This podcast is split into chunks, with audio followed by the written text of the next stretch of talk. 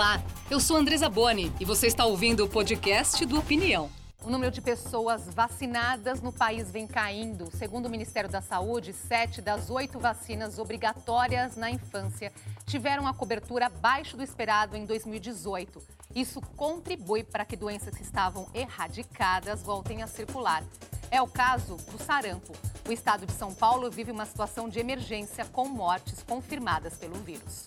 Segundo o último boletim do Ministério da Saúde, foram confirmados mais de 2 mil casos em três estados. Quase todos em São Paulo. Mas o sarampo não é a única doença que preocupa as autoridades. Das oito vacinas obrigatórias para crianças, sete ficaram abaixo da meta. A única que alcançou mais de 90% de imunização foi a BCG, que previne a tuberculose. No ano passado, as vacinas que protegem contra hepatite A e meningite tiveram uma pequena queda. Outras duas tiveram uma leve recuperação, mas continuam abaixo do esperado. É o caso das vacinas contra pólio e rotavírus. Já entre adolescentes, a vacina que previne o vírus HPV também ficou abaixo da meta. A primeira dose atingiu mais de 7 em cada 10 meninas entre 9 e 15 anos. A segunda, pouco mais da metade delas. Entre os meninos de 11 a 14 anos, menos da metade tomou a primeira dose e pouco mais de um em cada cinco recebeu a segunda, uma média muito abaixo da meta de 80%. Outra cobertura que ficou aquém entre os jovens foi o reforço contra a meningite indicada para adolescentes de 11 a 14 anos. Apenas 13% deles tomaram a vacina. E para entender o porquê dessa situação, a gente conversa com a infectologista Rosana Hitman, do Instituto de Infectologia Emílio Ribas, e com a pediatra Mônica Levi, diretora da Sociedade Brasileira de Imunizações. Obrigada por terem aceitado o nosso convite. Obrigada. Vamos começar então aqui pelo sarampo, que está em situação de alerta em São Paulo. Em setembro de 2016, o Brasil comemorava a eliminação do sarampo.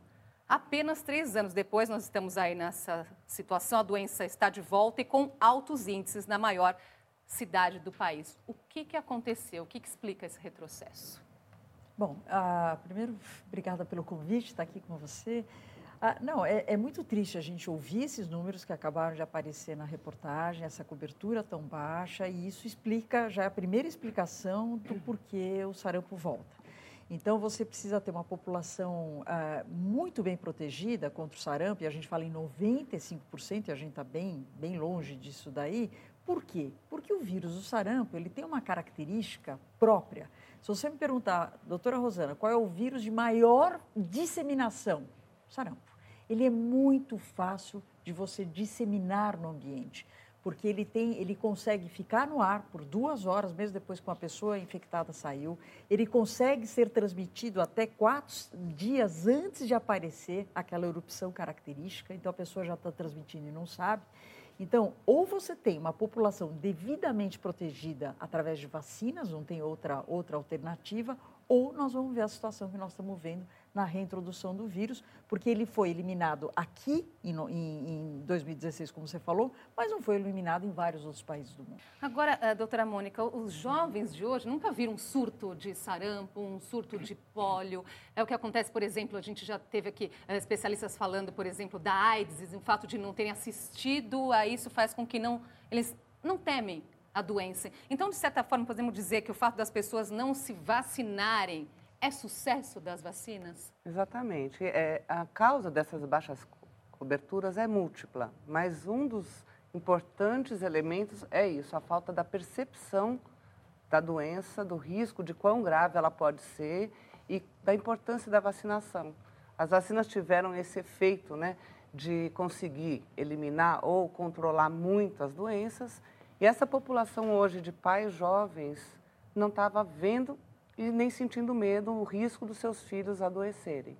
Isso é uma motivação a menos, uma percepção errônea da importância da vacinação. As pessoas estão tendo essa percepção, justamente. A Jane Tavares, pelo Face, ela disse assim: é impressionante o retrocesso com relação à vacinação. Aparecem novas doenças e que se tentam descobrir um jeito de combater. E aí tem pessoas resistindo e promovendo o ressurgimento das doenças. Exatamente isso, né? Nós gostamos aqui muito de trazer a opinião das pessoas nas ruas e elas vão dizer aqui para a gente o que, que elas acham sobre esse assunto da vacinação. Vamos ver. Sou a favor. Ah, não sei. Depende. Sou contra. Opinião. Opinião. Você toma vacina com que frequência? Ah, logo que tem campanha assim, eu tomo. Nunca tomei vacina. Tomei todas as vacinas. Tomei quando era criança só, ultimamente, não, não tomando não. E tem um, algo que algumas pessoas acabam não tendo cuidado de ter, que é o cartão de vacina. Conheço algumas pessoas que têm medo do, da injeção. Minha mãe sempre me vacinou, mas eu hoje em dia sou contra a vacinação. Até pelos estudos que, que tem, né? Por muita quantidade de mercúrio e outras substâncias que a gente não sabe, né? O meu pai, ele não tomava vacina da gripe até há pouco tempo atrás por causa de uma dessas notícias falsas. Eu não tenho idade para tomar vacina e os netos só foram vacinados. Porque é uma responsabilidade minha, eu tenho para com, para com a sociedade e para também com a minha família e a saúde de todos, né? Muita coisa interessante, né? Nossa. É importante ouvir as é. pessoas nas ruas, porque elas nos trazem as questões, as dúvidas. Aproveitar então para esclarecer algumas. Teve a moça que contou: ah, o meu pai não se vacinava da gripe por conta das notícias falsas. E elas fazem estragos, né? Notícias que se espalham rapidamente aí pelas redes sociais. Que, que preocupa vocês nesse sentido? O que está circulando aí que vocês gostariam de aproveitar esse espaço para dizer, gente, né, vamos aqui combater fake news? Eu acho que tem várias fake news. É, eu sempre falo assim, se, se, a notícia é muito sensacionalista, uh, por exemplo, da gripe, né? Teve uma época que, que o pessoal, os idosos falam, não, eles, o governo dá vacina da gripe para o idoso exatamente para tentar diminuir a população de idosos no país. Isso não tem o menor sentido. As vacinas, alguém falou do negócio de mercúrio, que é. tem um monte de mercúrio.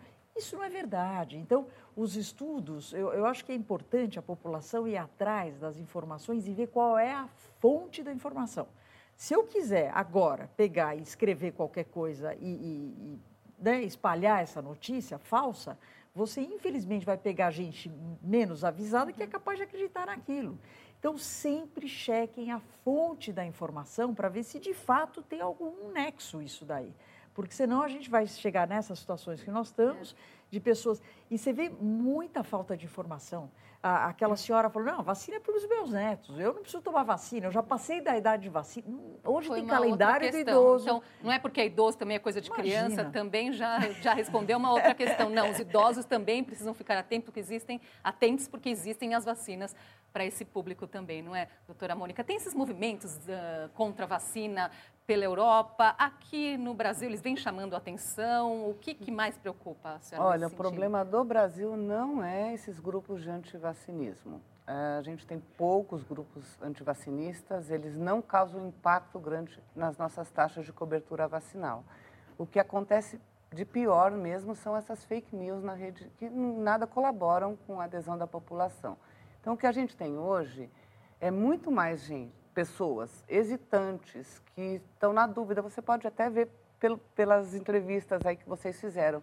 Ah, não sei, eu não sei é, se confio, não sei se acredito, não sei se é importante, não sei se elas são eficazes ou se elas dão um efeito colateral grave. Eu, eu leio aqui, leio ali. E essas pessoas ficam meio inertes porque elas não sabem no que acreditar e não tomam nenhuma atitude. Então a gente tem que agir mais com esses grupos. É uma fração mínima de pessoas filosoficamente contra vacinas, que não se vacinam, e esse movimento aqui não é organizado como é na Europa, Estados Unidos. Então, então quer dizer, são essas notícias que se espalham rapidamente, exatamente. a desinformação que tem feito mais exatamente. estrago. Né? Eu acredito muito que a, a, nossa maneira, a estratégia melhor é na informação, na educação da Sim. população. Quando a gente fala de fonte segura, a gente recomenda as fontes oficiais, fontes do Ministério da Saúde e as sociedades médicas. Esses é, canais estão abertos a responder perguntas, inclusive um canal novo do, do Ministério da Saúde, canal das fake news.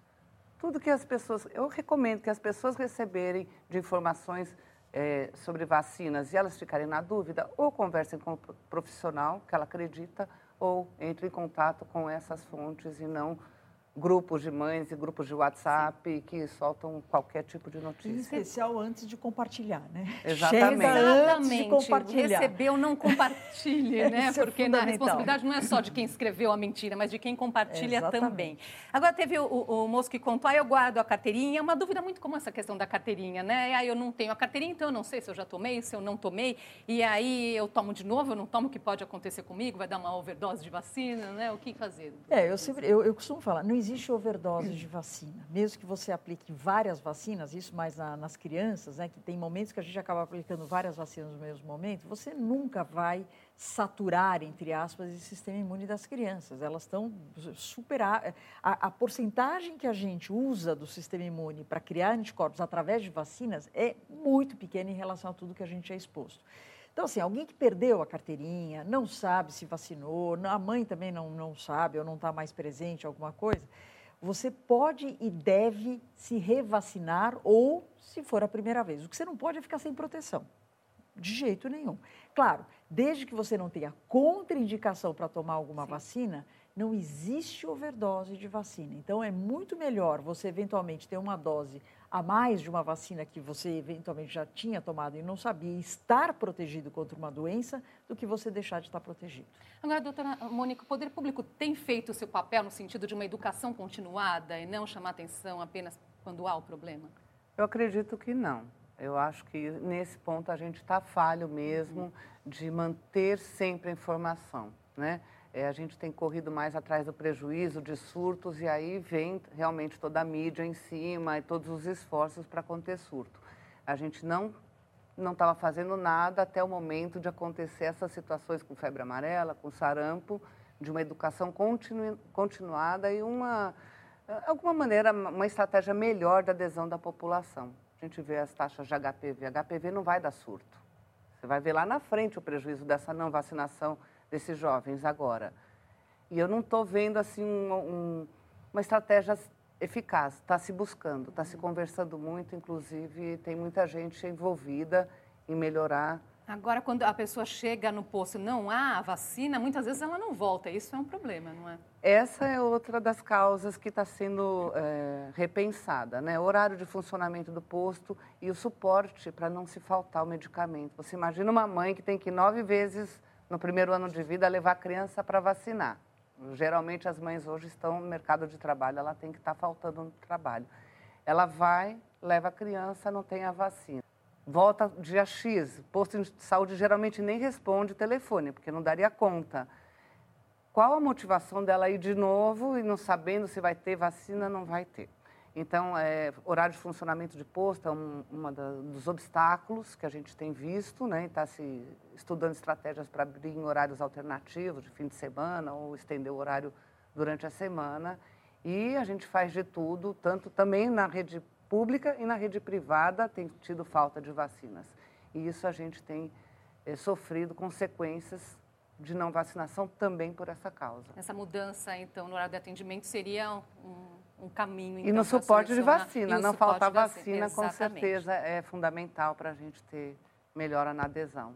Agradeço muito sua presença aqui hoje com a gente doutora Mônica. Obrigada até uma, pelo convite. Até uma próxima oportunidade. A gente continua conversando sobre a importância da vacinação com a infectologista Rosana Hitman, do Instituto de Infectologia Emílio Ribas, e agora também com o biólogo Luiz Carlos Ferreira, diretor do Instituto de Ciências Biomédicas da USP, chefe do Laboratório de Desenvolvimento de Vacinas. Obrigada pela presença, professor. Eu que agradeço e é um prazer estar aqui contribuindo de alguma forma para esclarecer junto à população a importância e, e os fundamentos da vacinação. O senhor que está ali diretamente, né, no dia a dia, trabalhando no desenvolvimento de novas vacinas, acho que é importante chamar a atenção do consumidor que elas não nascem da noite para o dia, não é? Exatamente. São anos de muita pesquisa até para testar a segurança das vacinas. Sim, e, e eu, se eu posso é, exemplificar, porque como o próprio você já anunciou, eu chefio um grupo de pesquisa na Universidade de São Paulo que se dedica especificamente ao desenvolvimento de vacinas. Ou seja, nós trabalhamos a nível de laboratório durante anos para encontrar tecnologias e formulações que possam ser testadas e validadas para finalmente serem aplicadas em seres humanos, algo que nós não fazemos. Mas toda vacina, seja ela qual for, desenvolvida por nós ou por qualquer outro grupo de pesquisa no mundo, ela passa por várias etapas. A primeira etapa é chamada a, a parte pré-clínica ou de desenvolvimento. Nós buscamos a tecnologia e chegamos a testá-las em animais. Algo que é importante destacar, porque no, na área de vacinas, o uso de animais, como camundongos, é, é ainda muito importante para que a gente possa ter condições de encarar a, a próxima etapa, que são as, as etapas de teste clínico, que envolvem segurança e efetividade como o nome diz, clínico, as vacinas são testadas em seres humanos. E toda vacina que venha a atingir esse ponto, ela precisa passar por várias etapas. Normalmente, os chamados testes clínicos, sejam de vacinas ou de outros medicamentos, é, passam por quatro etapas. Na primeira etapa, que é a fase 1, se busca eminentemente garantir a segurança dessa vacina, algum efeito colateral, alguma reação imediata. Isso é aplicado num pequeno grupo de pessoas. Na fase 2, nós já buscamos é, respostas imunológicas desencadeadas pela vacina, que serão importantes para conferir a proteção à doença. Já na fase 3 e fase 4, são testes muito caros, demorados, onde você vai testar a sua vacina, já considerada segura, mas ainda avaliando essa questão, em centenas ou milhares de pacientes ou de voluntários. A, a, fase 4 é quando ela já é liberada, mas ela continua sendo monitorada por órgãos específicos na busca de eventuais efeitos colaterais que possam ocorrer em, em uma frequência extremamente baixa, mas é importante pois é, e monitorada. extremamente baixa e é uma questão também, né, doutora Rosana? As pessoas têm muito medo das reações. O que elas devem saber sobre isso? Assim, Andresa, como o professor falou, eu acho que a, a, a principal, a, coisa mais importante para o paciente e para nós médicos que vamos sugerir e indicar as vacinas é a segurança. É a primeira coisa. Então, toda pessoa que vem vacinar com a gente, eu faço questão de falar que é possível ter reação, é normal ter uma reação, não que vá acontecer, mas pode acontecer. Então, a hora que a pessoa já sabe que ela pode ter eventualmente febre, que ela pode ter um, uma dor local, que eventualmente ela pode ter um pouco de dor de cabeça ou alguma reação, ela já, se ela tiver essa reação e eu falar quando for acontecer, ela já está esperando isso.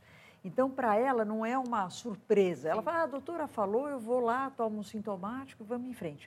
O mais importante para nós, e as, às vezes os pacientes não acham que é isso, é a segurança, é o número um, antes de eficácia, imunogenicidade, é a segurança. Isso, o professor falou aqui tão bem, não é? Resumidamente, deu para entender tão bem. Vou trazer aqui uma curiosidade, a aplicação da primeira vacina feita pelo Dr. Edward Jenner. Ele estudava varíola na época, uma das doenças mais temidas pela humanidade. Estamos falando de 1796. Então, ele notou que mulheres que tiravam leite da vaca costumavam pegar a varíola bovina de baixa gravidade.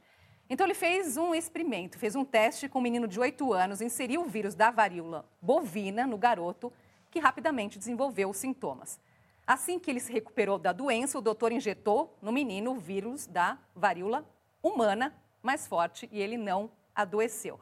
Conclusão: a exposição à varíola bovina de baixa gravidade havia feito com que ele se tornasse imune ao tipo mais letal da doença. Os resultados foram publicados e a palavra vacina, originária de vaca, olha só, uma curiosidade interessante, uhum. foi registrada, não é, professor? Então, se olharmos aí esse histórico das vacinas, o quanto que nós já avançamos? Avançamos muito, né? Você já bem pontuou nesse entre a, a primeira observação de Edward Jenner, considerado por muitos o pai das vacinas, e os dias de hoje, já se vão mais de 220 anos. E tecno as tecnologias envolvidas em produção e geração de vacinas avançaram muito. O Edward Jenner ele lançou uma, uma proposta que continua válida até hoje, de que você pode utilizar determinados micro-organismos que não causam doença, ou pelo menos causam riscos aos seres, aos seres humanos, mas usá-los como vacina porque elas têm muitas semelhanças com o patógeno verdadeiro. Até hoje, nós usamos vacinas que têm esse princípio, chamado princípio generiano. Por exemplo, a BCG, que qualquer um de nós, ao nascer, recebe no primeiro dia de vida, é uma vacina cujo princípio é o generiano. É um organismo atenuado que não ah, causa doença ao ser humano, mas que confere uma proteção a a, a, a, tuberculose, que é um agente patogênico e que, sobretudo em, em jovens, em crianças, pode ter um desdobramento muito letal. Ah, existem outras nesse princípio, mas essa evolução continua. E hoje, a, as, as tecnologias mais avançadas buscam trabalhar com fragmentos desses patógenos e não mais com o organismo inteiro, então são as chamadas vacinas de subunidade, que conferem proteção, aumentam a segurança, então uhum. elas causam baixíssimas reações é, graves nos indivíduos vacinados e é, garantem que você consiga atingir o objetivo maior, que é proteger contra determinados tipos de doenças. Exatamente. A vacina do HPV é um belo exemplo. É. Ela é gerada por tecnologia de DNA recombinante. Proteger, exatamente, que é importante, né? Pensarmos aí passado, presente, futuro, porque desinformação causa estrago, não é, doutora Rosane? E hoje sabemos aí que são doenças muitas evitáveis que há anos, aí olhando para trás, as pessoas não, não tinham aí esse recurso e morriam dessas doenças. Não, é? não isso mesmo. A gente, é, de um lado, quanto mais vacinas nós tivermos para várias doenças, melhor porque vai ter mais gente protegida para várias coisas. Né? Então a gente sempre fala, puxa, quando começaram os casos de Zika, o que mais a gente queria? Uma vacina contra a Zika vírus, que foi tudo aquilo que aconteceu.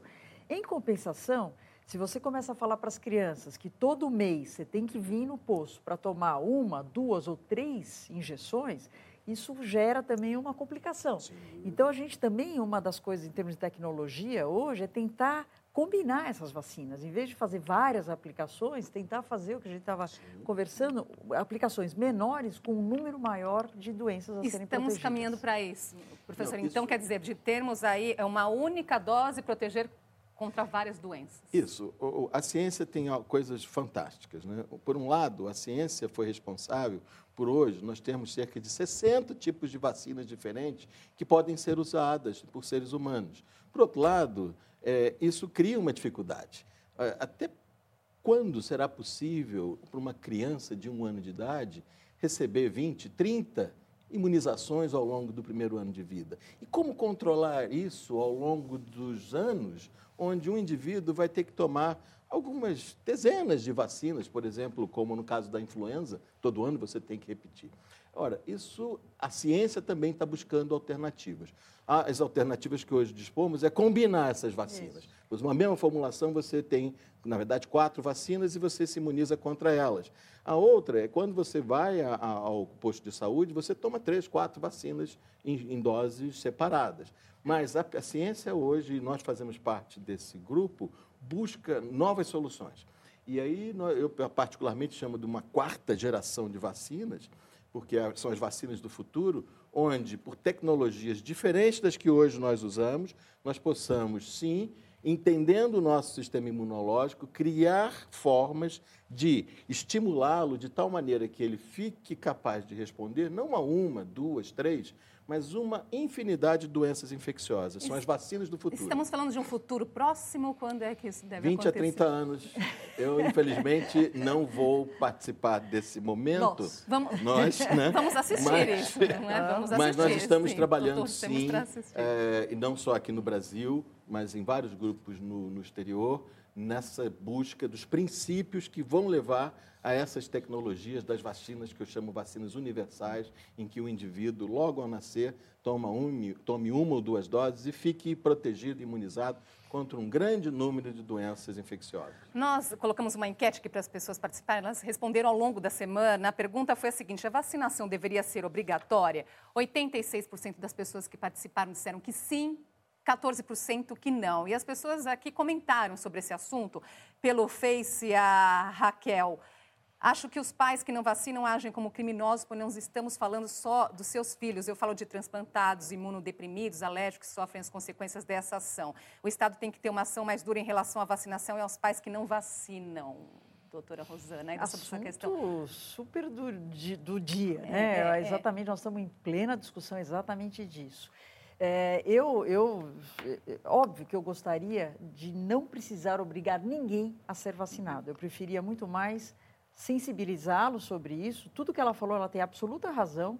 O fato, é, você pode pensar na sua saúde individual quando você resolve não vacinar você ou seus filhos, mas o problema é que você deixa de ter uma saúde coletiva Porque tem crianças em contato com os seus filhos, que você optou por não vacinar, que não podem ser vacinados por uma questão de doença e muitas vezes eles são muito mais vulneráveis a doenças mais graves. Não é uma decisão individual também, afeta todo o entorno. Afeta né? todo o entorno. Então, a tendência, e tem alguns países na Europa que já estão obrigando e paga-se multa para quem não vacinar.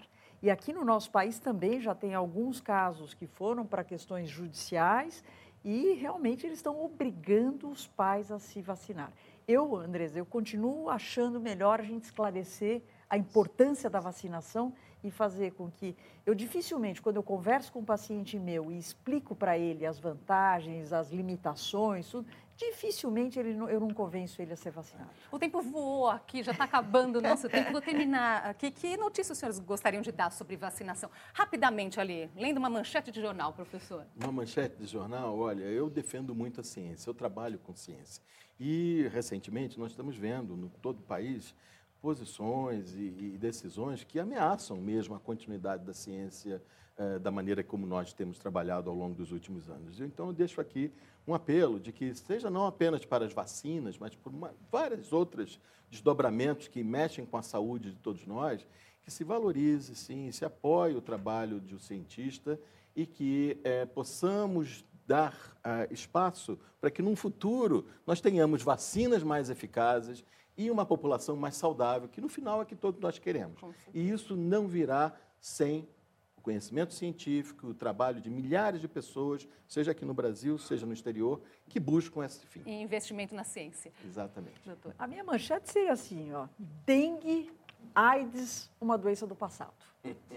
Graças a quê? Graças a vacina. Que só estão nos livros, né? Nos só livros estão de nos história. livros. Esse seria o meu, o que eu gostaria de ler no jornal um dia. Maravilha. Agradeço muito a presença de vocês aqui hoje, Muito com essas obrigado. informações tão importantes Isso. para todos Parabéns nós. por esse importante trabalho de informar a população sobre algo que é tão valioso para, a nossa, para todos nós, que é a vida. Né? Passo aberto aqui sempre. O Opinião fica por aqui. Eu sou Andresa Boni. Nós esperamos você na semana que vem. Opinião, qual é a sua?